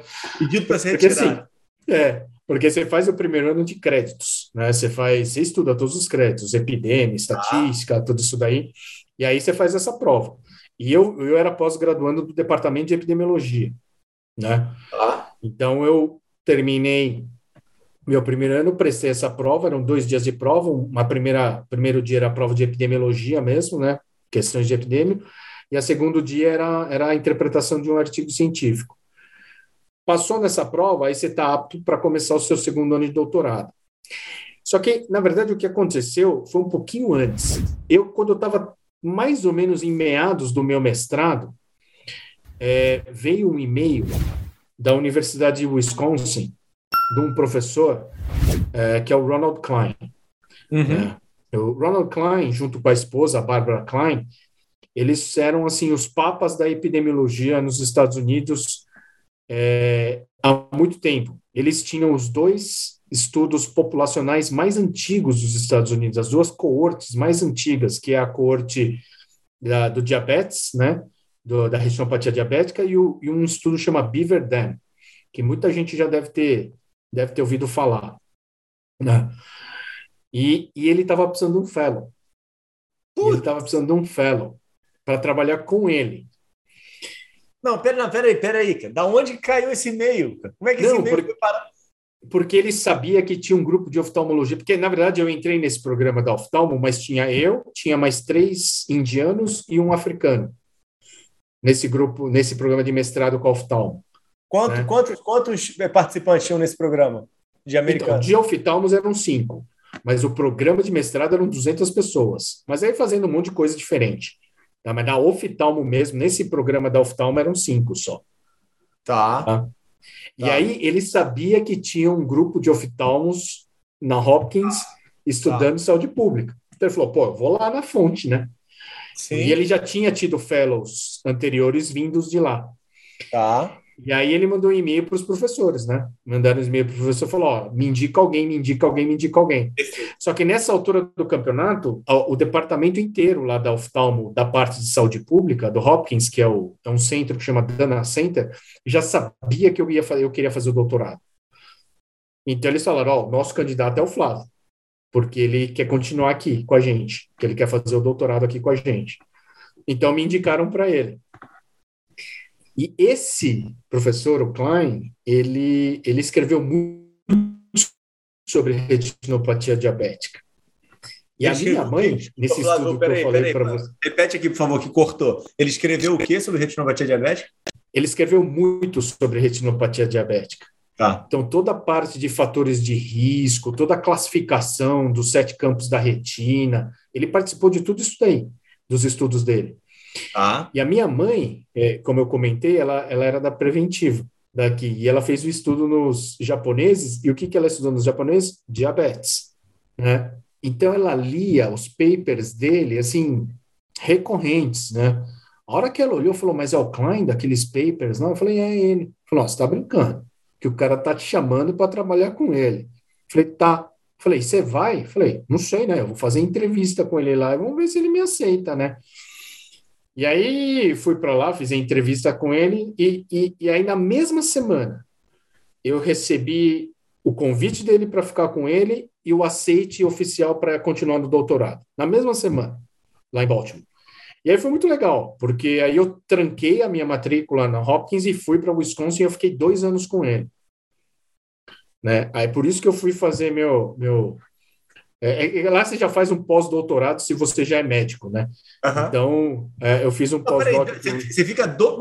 Peraí, que conta maluca é essa, cara? Peraí, é. cara. Tá, é, é complicado mesmo, bem que... É, não, é uma salada. Eu, eu, eu tava achando que você tava exagerando que a Denise não tinha entendido, que a Denise entende tudo, mas peraí, pô, tá complicado esse negócio. Não, é. Peraí, é um, um, um, ano de mestrado que você Isso. É, botou para pro, pro doutorado. Isso. Aí você fica dois anos fazendo fellow, Zero Isso. doutorado. Zero doutorado. Na verdade, você Aí tinha eu voltei. até o primeiro ano de doutorado pelo Isso. mestrado. Aí Isso. você fez a prova. Isso. Ah, você, você ainda volta para o Brasil? Não, eu volto para Baltimore. Ah, tá, tudo bem. Entendeu? Você falou voltei, eu falei, cara, mas ainda vem para o Brasil, vai complicar mais minha cabeça. eu fiquei um ano em Baltimore, aí eu tá. fiquei dois anos na Universidade de Wisconsin, aí eu voltei para Baltimore para terminar o doutorado. Aí eu fiquei mais dois anos lá. Por isso que eu fiquei cinco. Perfeito. Entendeu? E aí eu fiquei dois anos com eles, aí depois eu terminei meu fellow, voltei para Baltimore, e, e, foi muito legal, porque aí eu já tinha todo o material da minha tese, que era o estudo que eu fiz com eles lá de diabetes. Né? E, e cara, que legal, cara. E, e aí é legal, o, o Ricardo, porque a, a, aí é coisa de brasileiro. Ah, o americano ele tem, ele é extremamente sistemático, faz as coisas tudo direitinho. E a gente é meio Cara, uma coisa que a gente não tem é preguiça de trabalhar. E era uma coisa muito legal lá, porque é, eu estava sozinho, né? não tinha família, não tinha ninguém, então o que, que eu fazia? Eu ficava trabalhando, ficava escrevendo, é lógico, passeava, tinha um grupo de brasileiros lá que eu conheci, é, tudo mineiro, pessoal, gente boa pra caramba, todo mundo voltou, e a gente ficava passeando, mas eu trabalhava bastante, e eu não tinha preguiça, né? É, tudo que eles precisavam fazer, eu, eles pediam para fazer, eu fazia. Às vezes tinha que coletar sangue de um participante do estudo num posto de saúde no interior lá. Eu tinha pegava meu carrinho, ia lá, fazia de final de semana. Eu ia trabalhar de sábado, que para eles é uma coisa inaceitável. É, como é que o cara trabalha? era engraçado. Na segunda-feira, a diversão do pessoal da TI era ficar vendo a câmera de sábado para ver se eu tinha ido no prédio lá trabalhar. entendeu? Que era uma coisa, para eles é uma coisa louca. Mas como é que você trabalha de sábado? Ah, não tem nada que fazer, vim trabalhar, né? Não conseguia acessar meu computador de casa, falei, ah, vem aqui. Então isso daí você acaba você acaba construindo um relacionamento e uma confiança e o cara fala, cara, o cara não tem preguiça e o cara dá o sangue mesmo. Literalmente chegou no meu na minha última meu último mês meu professor virou e falou para mim assim: Eu sei que você está no programa de doutorado, eu sei que você precisa de uma tese, tá? você trabalhou pra caramba aqui, você pode pegar qualquer pedaço que você quiser de qualquer estudo que eu tenho aqui para você levar para fazer tua tese. Então, eu falei para ele, falei, pô, obrigado, né? Muito legal. Eu conhecia todos os estudos muito bem, porque eu fazia análise estatística deles. Então, eu conhecia o banco de dados, eu conhecia tudo. Então, eu falei, não. Aí eu entrei em contato com o meu orientador, falei, olha, eu estou pensando em levar esse pedaço aqui, o que, que você acha? Ele falou, tá ótimo, traz esse pedaço, não vamos fazer esse pedaço. E aí eu peguei o, o... Não pensou em ficar lá, Flávio? Nos Estados Unidos? Isso. A capa da Time era o seu Cristo voando naquela época, meu amigo. Você entendeu, né? Sim, lógico. Entendeu? Era, era diferente, era diferente. A taxa de desemprego, cara, eu lembro falando para um amigo meu, era, era o oposto, né? Porque eu peguei a crise de 2008. Hein? Então era o oposto. A taxa de desemprego lá nos Estados Unidos era acima de 10%. O Brasil tinha você, você foi em 2004, né? É, eu fiquei até 2009. Caramba, você estava na crise lá, né? É, então meus amigos olhavam e falavam assim, cara, você precisa voltar. Esse país aqui está quebrando. E aí você olhava para a taxa de desemprego, eu falava, a taxa de desemprego do Brasil é 4%, 4%. Você falava, que isso? E lá faltando emprego, né? Todo mundo sendo demitido, o shopping center, as lojas tudo fechando. Acabei voltando. E, e, esse, é um, esse é um processo decisório também que vale um capítulo inteiro, porque é, é, difícil, né? Você decidir que você vai ficar ou você vai embora. Né? É que eu, eu realmente decidi que eu vim embora, então... Mas, mas tinha a possibilidade de você ficar, até por causa tinha. de todo esse relacionamento que você teve. Tinha, né? Todo mundo gostava tinha, de você. Tinha, tinha, Não, tinha sim. Se fizesse uma força lá, daria para ficar em algum lugar. É, não, e outro ponto muito relevante que você está tocando aqui, que eu acho interessante até de colocar, né? Como é que eles têm interesse, o que é meio óbvio, mas como é que eles têm interesse na questão do doutorado, né? Porque você fica mais tempo com o mesmo profissional, né? Não fica girando, né? Não. Diferente do mestrado, né? Acaba tem mais valorização até, é mais difícil, que fica mais tempo longe de, do país, mas para ele é super interessante. Eles têm uma pessoa que ele conhece, passou nessa prova aí, nesse crivo aí inicial, né? É, e, aí, e aí eu peguei os meus dados e voltei para Baltimore para terminar meus dois anos. E aí, e aí tem mais outros steps aí do doutorado. Você faz umas provas orais. É coisa de louco, sim. Você, é, é uma coisa surreal. Você faz umas provas com banca do departamento, banca da universidade, aí você faz mais uma prova de não sei o quê, até a sua defesa final. E aí eu escrevi minha tese, fiz a análise toda, eu tinha que terminar uns créditos também, terminei o que eu tinha que terminar. E você defende lá, obviamente, né? Defendi lá defendi lá, minha, minha, minha titulação é toda de lá, né? É, defendi lá e voltei. Então, na verdade, eu sou oftalmo, mas eu sou epidemiologista também. Sim. Né? Porque eu terminei toda, eu fiz minha... Os melhores. Minha, é, não, eu fiz, eu fiz meu, meu doutorado tudo em epidemia. E, e foi muito legal, assim, não tem... A gente não tem, não tem nem o que discutir, entendeu? Assim, é uma coisa que, que eu vivenciei que, que poucos tiveram assim a oportunidade de vivenciar, né? De, de ficar tanto tempo com tanta gente boa assim bombardeando a tua cabeça é, o dia inteiro. Né? Então, Não, cara, é, mas é legal, é legal você falar também, né? Que é, apanhou pra caramba, né? Muito. As pessoas veem a glória, né? Não, então, muito, assim, muito. E tudo mais, né? Tipo assim, é, tem um mérito gigantesco de quem conseguiu passar por isso tudo, é, não sei se ileso, né? Mas é, tá vivo, né? Não. Ah, Para começar, no meu primeiro ano do mestrado, que foi, é, foi um ano muito puxado mesmo, eu fiquei mais míope. Eu estava eu tava com um espasmo de acomodação. Os oftalmos vão entender. Chegou no final do ano, eu não enxergava a lousa. Aí eu virava para meus colegas, eu estava falando, não estou enxergando da lousa. Aí eles começaram a dar, tirar sarro da minha cara, né? Eu você está estudando muito, foi, mas vou fazer o quê? Né? Aí eu voltei, eu lembro que eu voltei para o Brasil para o Natal, aí eu fui lá para meu pai e falei, ó, dilata aí, vamos cicloplegiar, cara, porque alguma coisa está acontecendo, estou enxergando, aí, meu grau estava igual, estava com espasmo mesmo, de tanto, tanto ler, de tanto ler, né? e... Não, é, estudava pra caramba, estudava de domingo, era uma coisa assim, é, é, muito puxado mesmo, muito puxado. E é tudo em outra língua, né? Então você cansa, você fica cansado. Não é, é uma coisa natural. Tem uma hora que para, né, pô? Sim, sim, porque aí chega, você, aí você aperta o automático. Né? Você aperta o automático e vai. Então você estuda pra caramba, você, você é muito exigido, é, tem muita prova, né? Você, você passa realmente por muitos crivos mesmo, até chegar à sua defesa. a defesa é até tranquila, assim, comparado ah, com tudo que você mais de tudo que você estava de tudo que você tinha estudado, né? Teoricamente, você não tem como é. você não estar tá preparado, né? Não, você sai, você realmente Desse jeito não dá, não dá para enrolar, né? Não, não tem como. Não, realmente não tem como não. E aí, e aí você sai num, e você realmente você sai num nível muito bom assim de conhecimento, né? É bem legal. Hoje no departamento aqui na Oftalmo eu ajudo muito, né, o pessoal na área de metodologia, a raciocinar como a gente desenha os estudos, como a gente faz as análises, tudo por causa disso, porque eu fui tão exigido lá que para mim hoje é quase que natural. Né? Lógico, coisas muito complexas ainda não, você ainda precisa dar uma estudada, mas as coisas corriqueiras que a gente faz de, de pesquisa aqui é, é, é super tranquilo, né? Mas e, isso que você está falando aqui me veio uma pergunta antes da gente voltar aí para a sua volta para o Brasil, que também é, é algo muito relevante.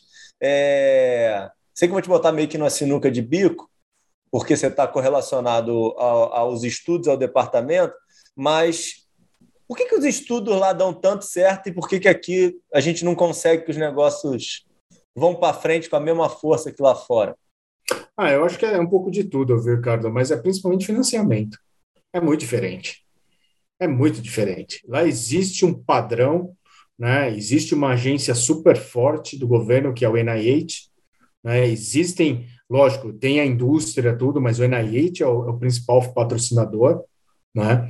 É, tem outras é, instituições de fomento, cara, e é dinheiro, porque junto do grant, né, que é o que é o financiamento que você recebe, você inclui tudo, incluindo, incluindo o seu salário. Tanto é que os ciclos lá são de quatro, cinco anos, acho que cinco anos, né? Cada, cada renovação. Você Cara, recebeu no, no doutorado? Não entendi. Você recebeu no doutorado? Não, então, lá, lá eu recebi uma bolsa. Sim, eu recebi uma bolsa do Departamento de Epidemia. Eu recebi uma bolsa em Wisconsin pela American Diabetes Association, né, a ADA, que eh, eu recebi uma bolsa deles, e depois dos outros dois anos eu recebi uma bolsa da Epidemia, porque senão não ia ter condições de ter ficado tanto tempo assim, não. Aí, aí deu para terminar. Deu ter... Então, na verdade, o que eu paguei para valer mesmo foi o meu primeiro ano. Os outros anos eu recebi a bolsa. Né? Tá, legal. Mas a. a... E volta para o Brasil. É, então, o, o, eu voltei, aí eu voltei para o Brasil e aí eu voltei para o departamento, né? Voltei para a prática da, da clínica e voltei para o departamento. E aí no departamento, como eu fiquei muito tempo sem fazer cirurgia, eu meio que decidi que eu não ia operar mais. Entendeu? Eu falei, não vou mais fazer cirurgia, né? Porque senão eu ia ter que voltar do zero, ia ter que. Eu falei, ah, tô. Não, não queria operar mais. Levou na boa isso, Flávio? Ah, Ou foi difícil para você? Não, super na boa. Para mim foi realmente foi até surpreendente, porque eu gostava muito. E aqui eu, eu, peguei uma fase do, da catarata aqui que a gente operava muito. Né? E a gente operava bastante aqui. Mas acho que foi uma coisa meio natural para mim e foi, foi bem de boa mesmo, foi bem tranquilo mesmo, não tive nenhum problema. E aí eu tinha que decidir para onde voltar, né? Porque também não dava para ficar tanto tempo em tantos lugares aqui e eu decidi voltar para a. Né, porque o, o, que, o que eu gostava e gosto até hoje da Córnea é, são as pessoas, né? É uma turma muito bacana, assim, é uma turma que é bem legal. É, entendeu? E é, e é, e é, é muito no momento? É, todo mundo que está até hoje. todo mundo que está até hoje. É, então era a, a Denise, a Luciene, eu lembro de ter falado com a Denise, né? Falei, Denise, eu vou voltar, eu vou voltar para a Cone. Ela falou, lógico, não, você tem que voltar mesmo. Então, a Ana Luísa, o Zé Álvaro, é, é, é, todo esse pessoal, o Elcio Sato, né? Porque que eu fiz ambulatório. Você deve, ter, deve ter sido disputado nessa tua volta para a escola, porque você acrescentava para caramba pro, pro. É, mas não foi tão assim. É, mas acho que, na verdade, cara, quando eu voltei, o pessoal achou que não sabia nem o que eu tinha feito lá fora, entendeu? Bem, Essa é a bem da verdade. Porque eu fiquei tanto acontece. tempo, né? Eu fiquei tanto tempo fora, o pessoal, ó, o Flávio voltou, ah, legal, beleza. Tá na corda. Ah, legal, beleza. E aí eu fiquei lá. E eu fiquei na córnea, estou na córnea até hoje e, e, e, continuei trabalhando, mas aí comecei realmente a dar mais apoio para os outros setores, né, para nessa parte de, de pesquisa. Então, ajudei bastante gente da retina, ajudei a própria catarata, né, que hoje é ótica cirúrgica, o pessoal da córnea 100%, oftalmopediatria. Então a gente vai, vai ajudando quem precisa aí. E tô aí até hoje, assim. Você voltou com foco na escola? Voltei com foco na escola, mas também eu queria começar a minha outra parte. E aí entra a... Meu pai não, não pedia ajuda para você não, pô? Do quê? Meu pai não pedia ajuda para você não? Falava, pô, vamos lá, cara, pô. Vamos tocar o é. um negócio lá, pô. É, coitado. Ele, ele, Vai ficar ele só na do acadêmico, pô. É, então, não. E ele, me ajudou muito, viu, coitado. Ele, ele tocou lá minha, meu consultorinho lá, enquanto eu estava fora, o, o, o homem ralou lá. Foi, foi muito bom. Não, mas aí eu, eu voltei para a escola, mas porque eu tinha esse viés muito forte acadêmico pelo que eu fui fazer fora, né? Mas aí quando eu voltei, falei, não, eu preciso, preciso ver o outro lado também. Foi quando eu recomecei a trabalhar, né? E, e aí entraram, entrou o pessoal, entrou o Pedro, a Carolina e o Bruno. Né? E o Emerson, na época que Pedro deve ter falado, que teve um que depois voltou para a cidade dele, mas ficamos nós quatro. Aí que eles entraram na história.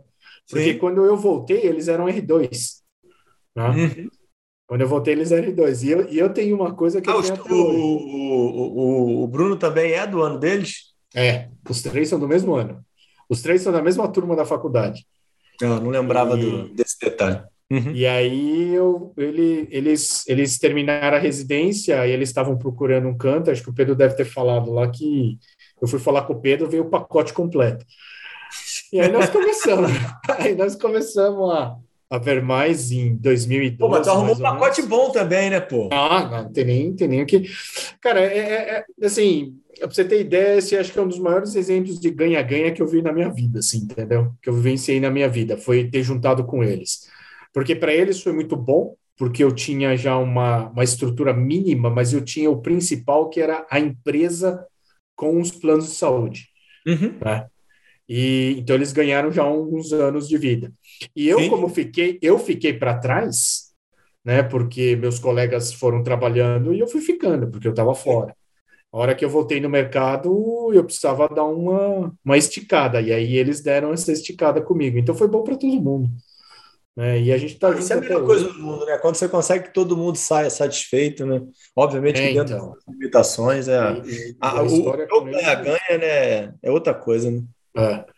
E aí eu voltei e aí a gente está aí até hoje, né? Na batalha aí.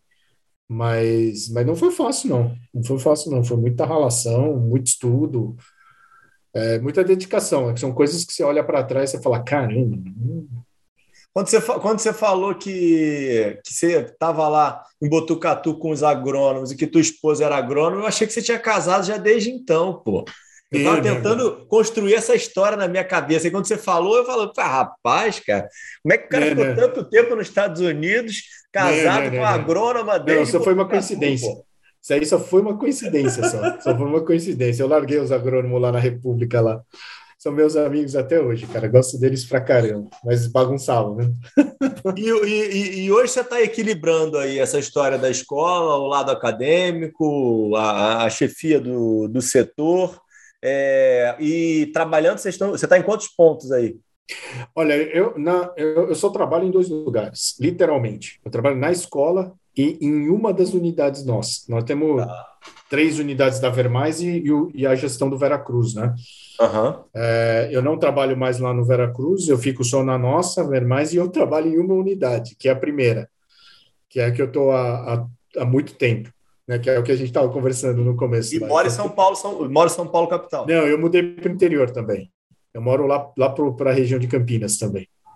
Ah, tá. Todos é. vocês, né? É, nós, nós moramos muito perto um do outro é o caminho, né? Não tem jeito. Esse caminho do momento, né? Esse interior de São Paulo, é... rapaz, eu deu muito tempo que eu não ia para Campinas, rapaz. Vou te falar que eu eu, eu tô perturbando um pouquinho a minha esposa para dar uma visitada para vocês aí, que vocês estão com uma qualidade de vida, rapaz, invejável. Não, lá, lá, o, interior de São Paulo, como um todo, ele é, ele é muito bom, né? Porque ele é extremamente desenvolvido, você tem tudo, é, o acesso aos lugares é, é bacana. E, e eu mudei para lá, não foi nem por causa do trabalho, porque eu, eu até rodo mais com, em estrada hoje do que antes, né, morando em São Paulo. Mas é que São Paulo estava muito ruim, assim, né? A, a, uma coisa que, que é muito ruim para mim é o trânsito. Eu tenho um estresse muito grande com o trânsito.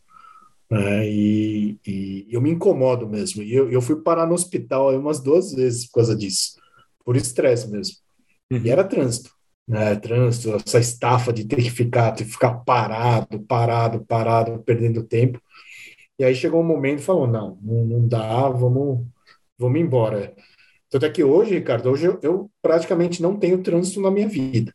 Né? Quando eu venho do interior para cá, eu acordo muito cedo, eu saio da minha casa às 5 horas da manhã, às 6 horas da manhã eu estou tomando café com a minha mãe aqui. Uhum. E hoje é meu dia de voltar. Tanto é que a gente está gravando agora à noite, né? E eu vou voltar para minha casa. Demora uma hora, mais ou menos, para eu chegar em casa, mas eu vou tranquilo. Agora Cara, eu saio de porra, São Paulo desculpa, tranquilo. Cara, perturbando aí com a tua com a tua família aí, cara. Porra. Não, imagina, imagina. Eu, eu, saio, eu saio daqui para mais tarde normalmente de quarta-feira. Porque eu me recuso a pegar trânsito. Um, um, um, amigo educado, né? Ele está aqui. Não, é verdade. Culpa aí. é. Não, e, me, é. E me, e me diz um negócio, Flávio. É, você, olhando essa história toda para trás aí, é, que, que, que, que, que, que, que não era para ter feito de, de como você fez? que, que, que, que, que é o erro aí que você acha que hoje, com a tua maturidade, você teria feito de uma forma diferente? Cara, eu, eu teria feito de forma diferente a faculdade de medicina. A faculdade de medicina. Eu acho que é uma coisa que eu penso. Isso é uma das coisas que eu penso, cara.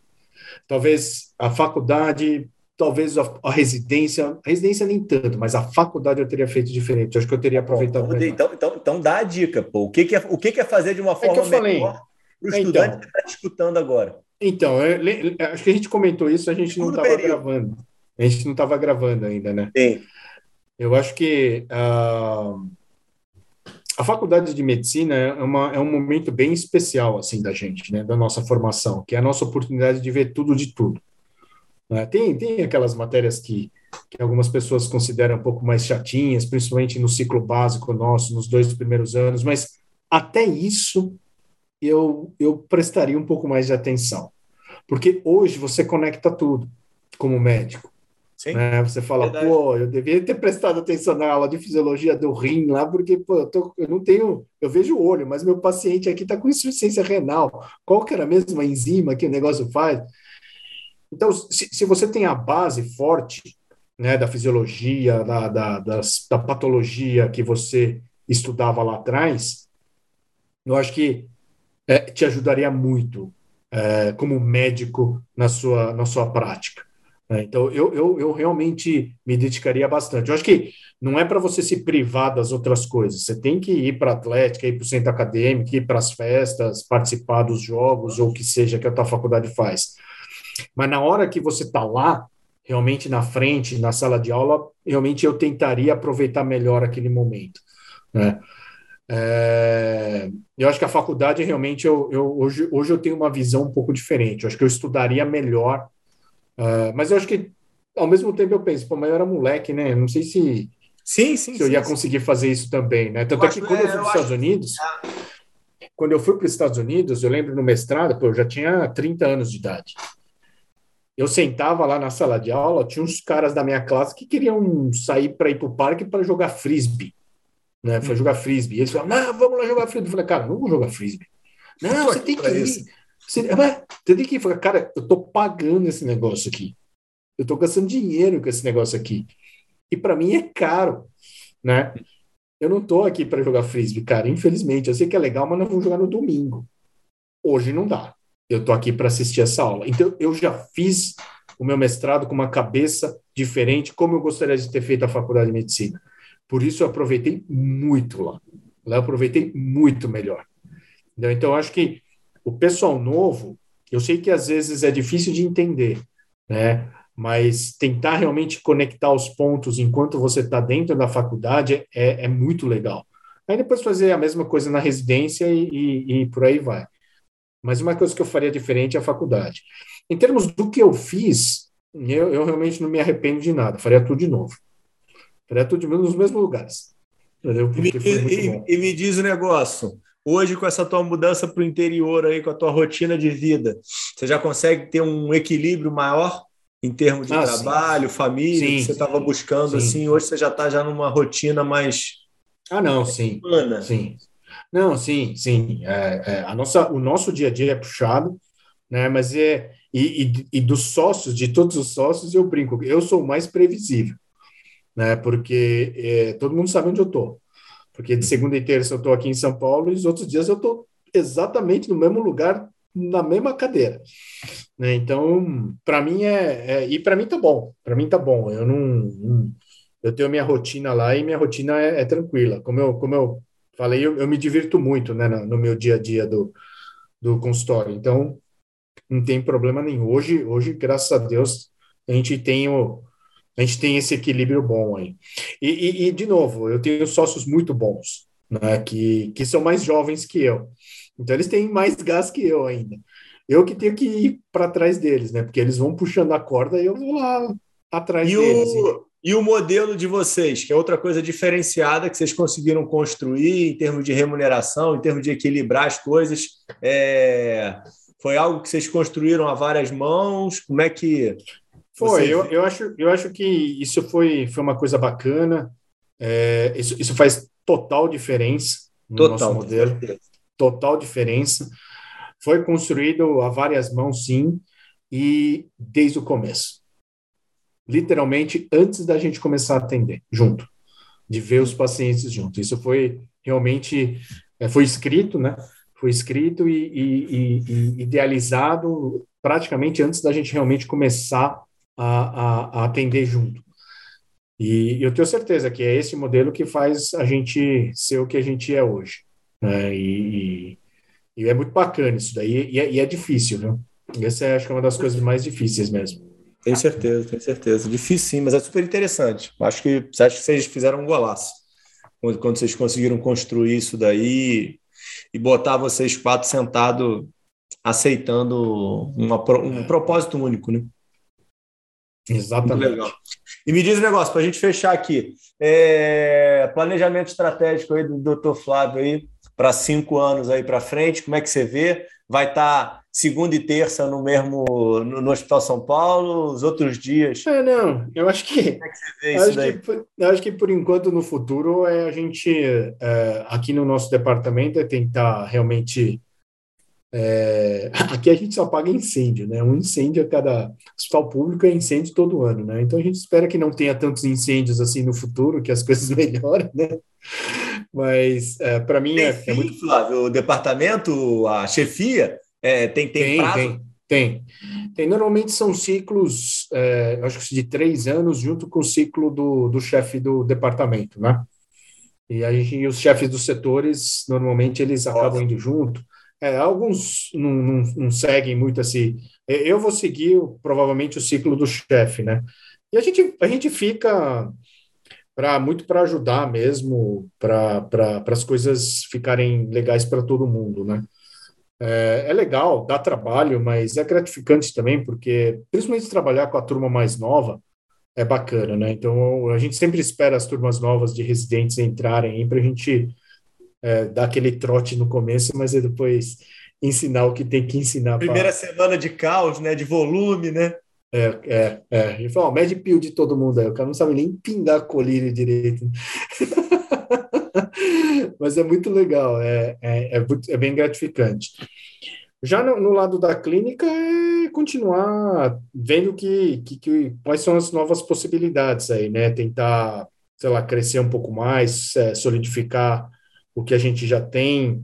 Nós estamos trabalhando nos processos internos agora, né, para tentar melhorar mais. É, estamos vendo se a gente também abre outras frentes, né, a parte de pesquisa também lá.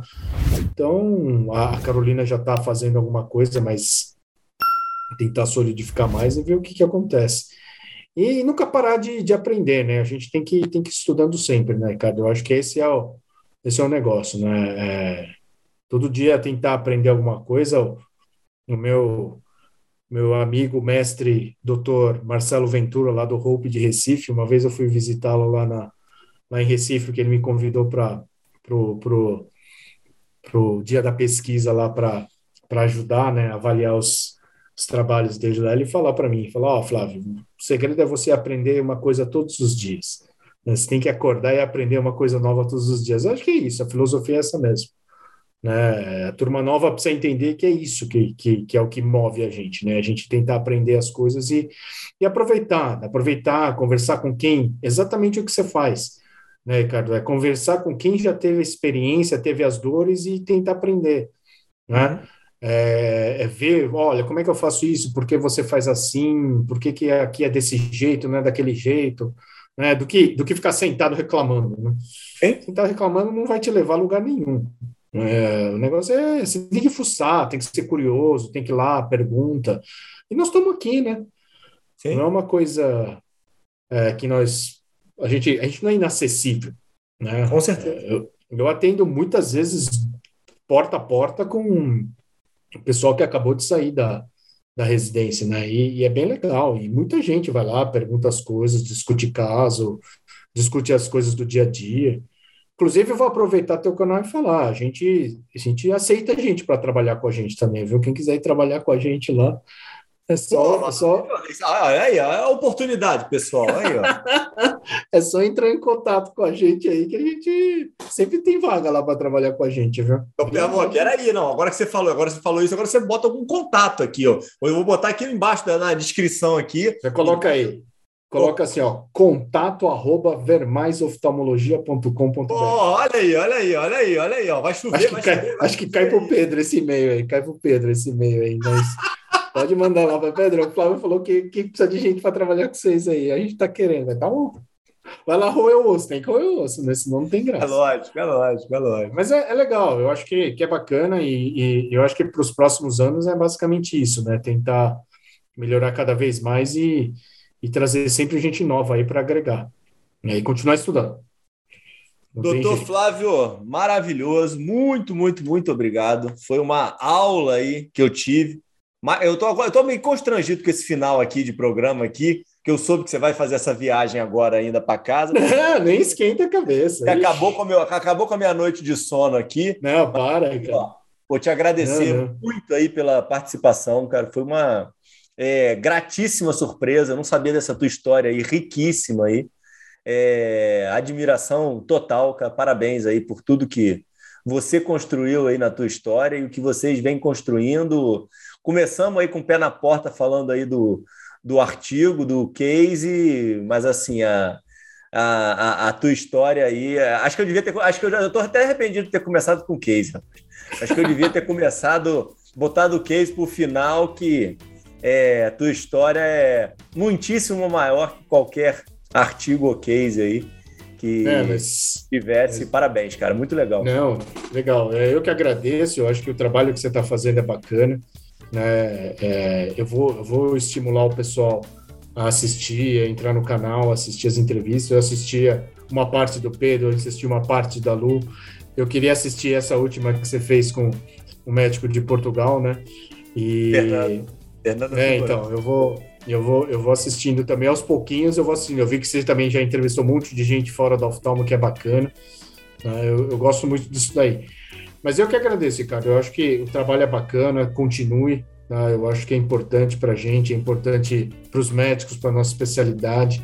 Tá? Eu agradeço aí também pela, pela tua força aí de tentar ficar estimulando a turma aí. É sempre fazer o certo, né? Eu acho que é isso que a gente precisa fazer, é estimular a turma a fazer o certo.